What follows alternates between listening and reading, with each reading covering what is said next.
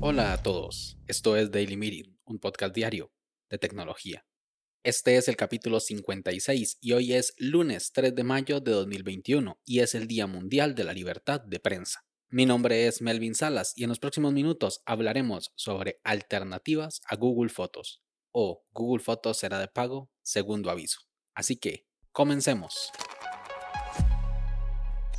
No quiero ser cansino con este asunto de Google Fotos, pero ustedes conocen el dicho, en guerra avisada no muere soldado. Así que un repaso. Google Fotos es un increíble servicio de almacenamiento de fotos que nos permite tener en la nube todas nuestras fotos con varios fines. Primero, para que no ocupen espacio en nuestros dispositivos. Antes era muy fácil quedarse sin espacio. Es más, cualquier teléfono con 64 GB o menos de almacenamiento hoy en día es muy propenso a que se quede sin memoria. Con un solo clic, Google Fotos permite liberar espacio, borrando todas las fotos que tengamos respaldadas en nuestro dispositivo y haciéndonos un campito para más. Segundo, para respaldar nuestras fotos. Esto es muy pero muy importante, porque hay dos tipos de personas, los que perdieron fotos alguna vez y los que las perderán en algún momento. Por eso es mejor estar preparado. Si no tienes respaldo de las fotos, Google Fotos es una excelente opción. Ahora, Google Fotos daba almacenamiento gratuito a cambio de que las fotos fueran comprimidos con sus algoritmos. Super, a caballo regalado no se le mira el colmillo, así que no hay problema pero ahora todos nos acostumbramos a que eso fuera gratis, pero no lo va a ser así siempre. En noviembre del año pasado ya Google nos dijo que no va a querer darnos más almacenamiento gratuito para las fotos. Las razones son un poco obvias. Pueden ser millones de fotos subidas a sus servidores de manera gratuita a diario. ¿Y ahora qué podemos hacer nosotros para defendernos? La primera, obvia, pagar por Google Fotos. La segunda, buscar una alternativa. La primera que les traigo es de las más conocidas. Dropbox da un servicio de calidad que hemos tenido entre nosotros por muchos años. Tiene un plan gratuito de 2 GB que nos permite almacenar archivos sin sincronización de fotos, pero tiene varios planes que nos pueden interesar. Por solo 10 dólares al mes puedes tener 2 TB de almacenamiento con sincronización inteligente de fotos, además de Dropbox Password, del cual hablamos en el capítulo 25 y por 16 dólares al mes tienes todo eso mismo, pero hasta para 6 usuarios, que haciendo cuentas serían como 2.7 dólares al mes por 2 terabytes, lo cual es una ganga. La segunda es la favorita de muchos. Es casi lo mismo que Google Drive, pero de Microsoft. Las cuentas de OneDrive permiten la sincronización de fotos y videos en la calidad original desde su aplicación principal. Viene con 5 GB de base o sea, gratis, y después de eso tienes que pagar 2 dólares al mes por cada 100 gigabytes adicionales que necesites. Pero si necesitas un terabyte, lo más cómodo sería pagar el plan anual de 1 terabyte, que te sale en 70 dólares al año, o sea, poco menos de 6 dólares al mes. Pero viene además con Office 365, o sea, Outlook, Word, Excel y PowerPoint, y todo esto para una persona. Ahora, si buscas un plan para compartir en familia, el plan de 100 dólares al año permite hasta 6 miembros, cada uno con un terabyte y las mismas opciones de Office 365 que dije antes.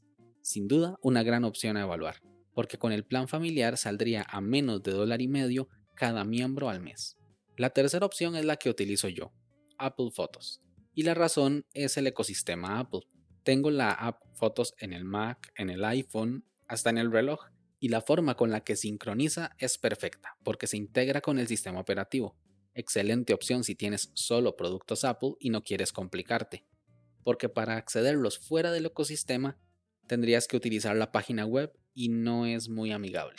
Precios: 50 GB por 1 dólar al mes, 200 GB por 3 dólares al mes y 2 TB por 10 dólares al mes. Ahora también lo puedes adquirir con los planes de Apple One que ofrece Apple Music, Apple TV Plus, Apple Arcade, los cuales son servicios que se pueden evaluar para comprar en paralelo y quizá ahorrar unos dólares al mes. La cuarta, Amazon Fotos. Esta sí que no la veías venir. Amazon tiene desde hace mucho un servicio de almacenamiento de fotos y es excelente. Guarda todas las fotos en calidad original.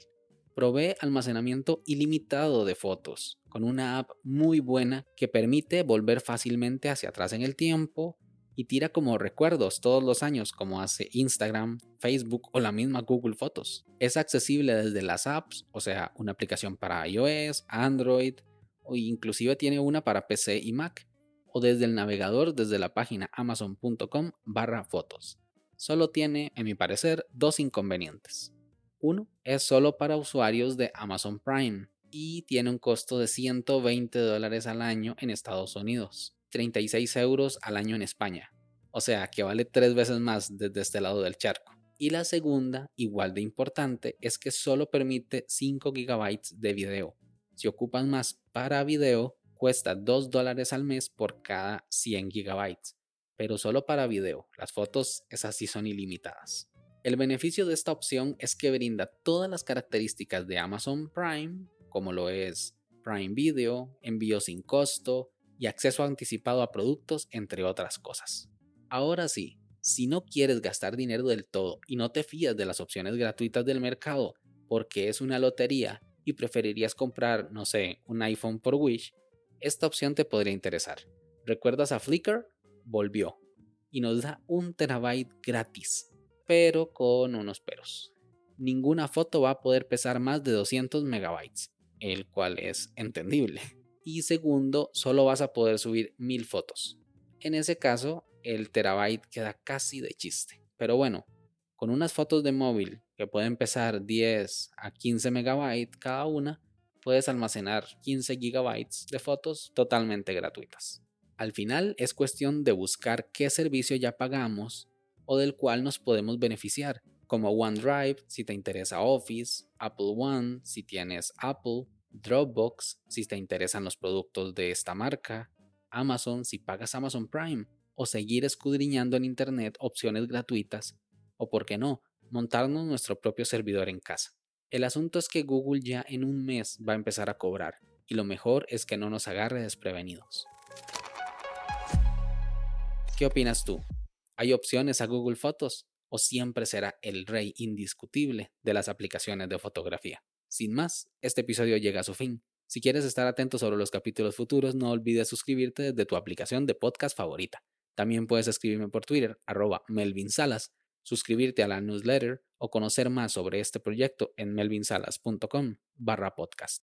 Nos escuchamos mañana. Hasta luego.